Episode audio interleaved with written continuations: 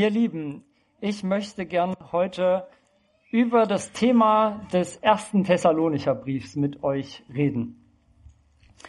Da geht es ganz stark um das zweite Kommen von Jesus und die Erwartung, dass das sehr bald geschieht. Das ist ein Brief, den Paulus an die Gemeinde in Thessalonik geschrieben hat. Und wir gucken mal, wie wir zu diesem zweiten Kommen von Jesus hinkommen. Dafür müssen wir erstmal äh, uns das erste Kommen angucken. Da kam Jesus in Niedrigkeit in die, diese Welt als Mensch. Und er hat uns gezeigt, wie Gott ist, wie sehr Gott uns liebt. Und er hat uns eine Möglichkeit eröffnet, direkt mit Gott in Beziehung zu treten.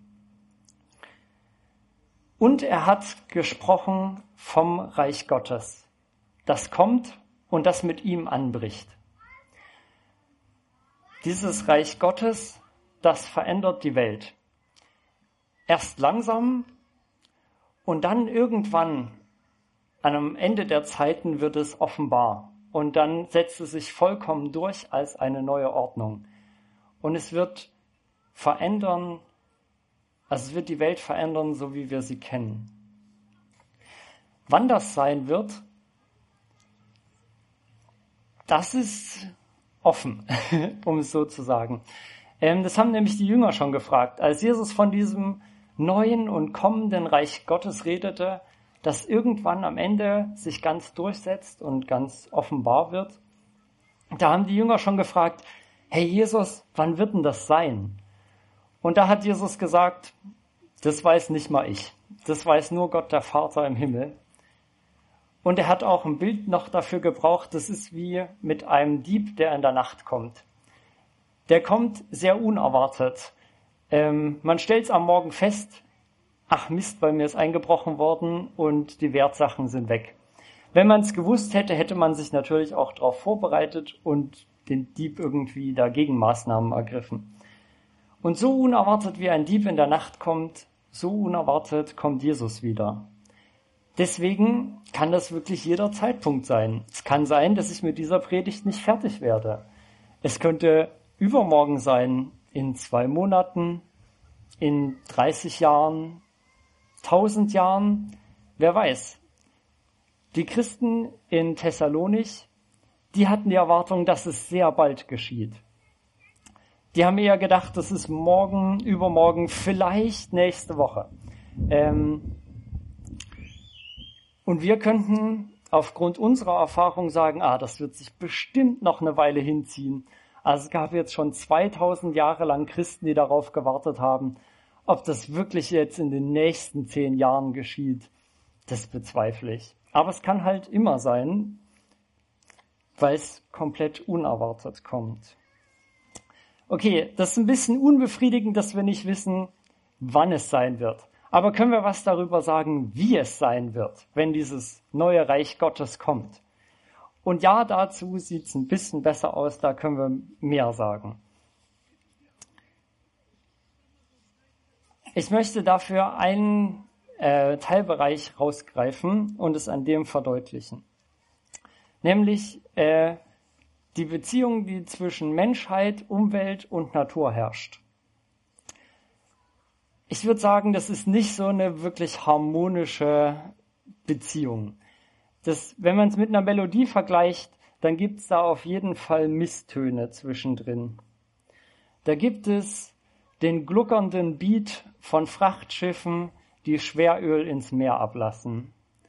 Da gibt es das kreischende Schaben von riesigen Schaufelradbaggern, die Braunkohle abbauen und das dumpfe Gequieke von tausend Schweinen, die in einem Maststall zusammengepfercht sind. Es gibt diese Misstöne, das, wo das Zusammenleben von Menschheit und Natur und Umwelt nicht gut ist. Und wir haben die Aussicht darauf, dass es besser wird im Reich Gottes, nicht in dieser Welt. Also wenn wir in die Nachrichten gucken, dann denkt man sich ja nur, ach, es geht alles bergab und irgendwann ist es zu Ende. Aber das Reich Gottes bietet eine Hoffnungsperspektive.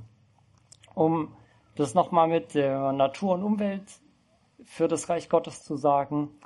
Da werden wir keine Pestizide, Gifte und Pflanzenschutzmittel mehr brauchen, weil es kein Unkraut und keine Schädlinge mehr gibt. Da wird es ein harmonisches Verhältnis. Und die Bibel hat noch ein ganz verrücktes Bild, um diese Beziehung zwischen Mensch, äh, nee, zwischen den Tieren untereinander zu beschreiben. Ähm, die sagt nämlich, zum, dass es da so ist, dass Löwen und Schafe und Rinder friedlich miteinander leben. Das ist irgendwie ein ziemlich komisches Bild, wenn man sich das irgendwie in dieser Welt vorstellen will. Aber es bringt zum Ausdruck, dass in diesem neuen Reich Gottes umfassend Friede herrscht. Und auf so eine Zukunft können wir als Christen hoffen.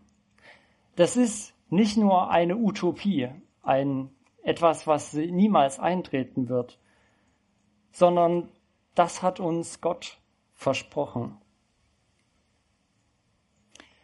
Und was machen wir in der Zeit, wo wir jetzt noch darauf warten, wo es noch nicht so gut ist.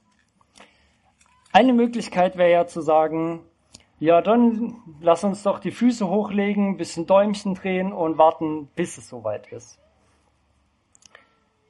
Aber es gibt noch eine bessere Taktik, nämlich sich von Gott einspannen lassen in diesen Veränderungsprozess. Ganz am Anfang habe ich gesagt, Jesus kam und mit ihm ist das Reich Gottes schon angebrochen. Teile von diesem umfassenden Frieden, von dieser wunderbaren neuen Welt realisieren sich auch schon jetzt. Auch jetzt können Beziehungen schon heil werden. Auch jetzt gibt es Menschen, die sich dafür einsetzen, dass das Verhältnis zur Umwelt und zur Natur besser wird, dass wir in Harmonie miteinander leben. Und was Paulus den Christen rät, ähm, wie man sich auf diesen, wie man darauf wartet, auf dieses neue Reich Gottes und wie man selbst auch verändert wird von Gott, um vorbereitet zu sein für dieses Kommende, das steht in unserem heutigen Predigtext. Und wer jetzt denkt, oh ja, wenn das die Vorrede war, wie lange dauert es denn jetzt noch? Wir sind schon im letzten Teil angekommen. Also ich lese aus dem ersten Thessalonicher Brief, äh, aus dem letzten Kapitel. Da schreibt Paulus.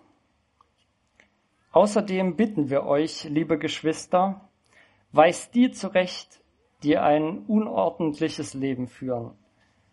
Ermutigt die Ängstlichen, helft den Schwachen, habt Geduld mit allen, achtet darauf, dass niemand von euch Böses mit Bösem vergilt. Bemüht euch vielmehr bei jeder Gelegenheit einander und auch allen Menschen Gutes zu tun. Freut euch alle Zeit. Betet immer zu. Sagt Gott in allem Dank. Das ist es, was Gott will und was er euch durch Jesus Christus möglich macht. Unterdrückt nicht das Wirken des Heiligen Geistes. Verachtet prophetische Aussagen nicht, prüft alles und behaltet das Gute. Meidet das Böse in jeder Gestalt. Gott selbst, der Gott des Friedens, helfe euch, ein Leben zu führen, das in jeder Hinsicht heilig ist. Er bewahre euch völlig, nach Geist, Seele und Leib, damit bei der Wiederkunft unseres Herrn Jesus Christus nichts an euch ist, was Tadel verdient. Der, der euch beruft, ist treu, er wird euch auch ans Ziel bringen. Da sind so viele gute Ratschläge drin, dass man mehrere Predigten drüber halten kann.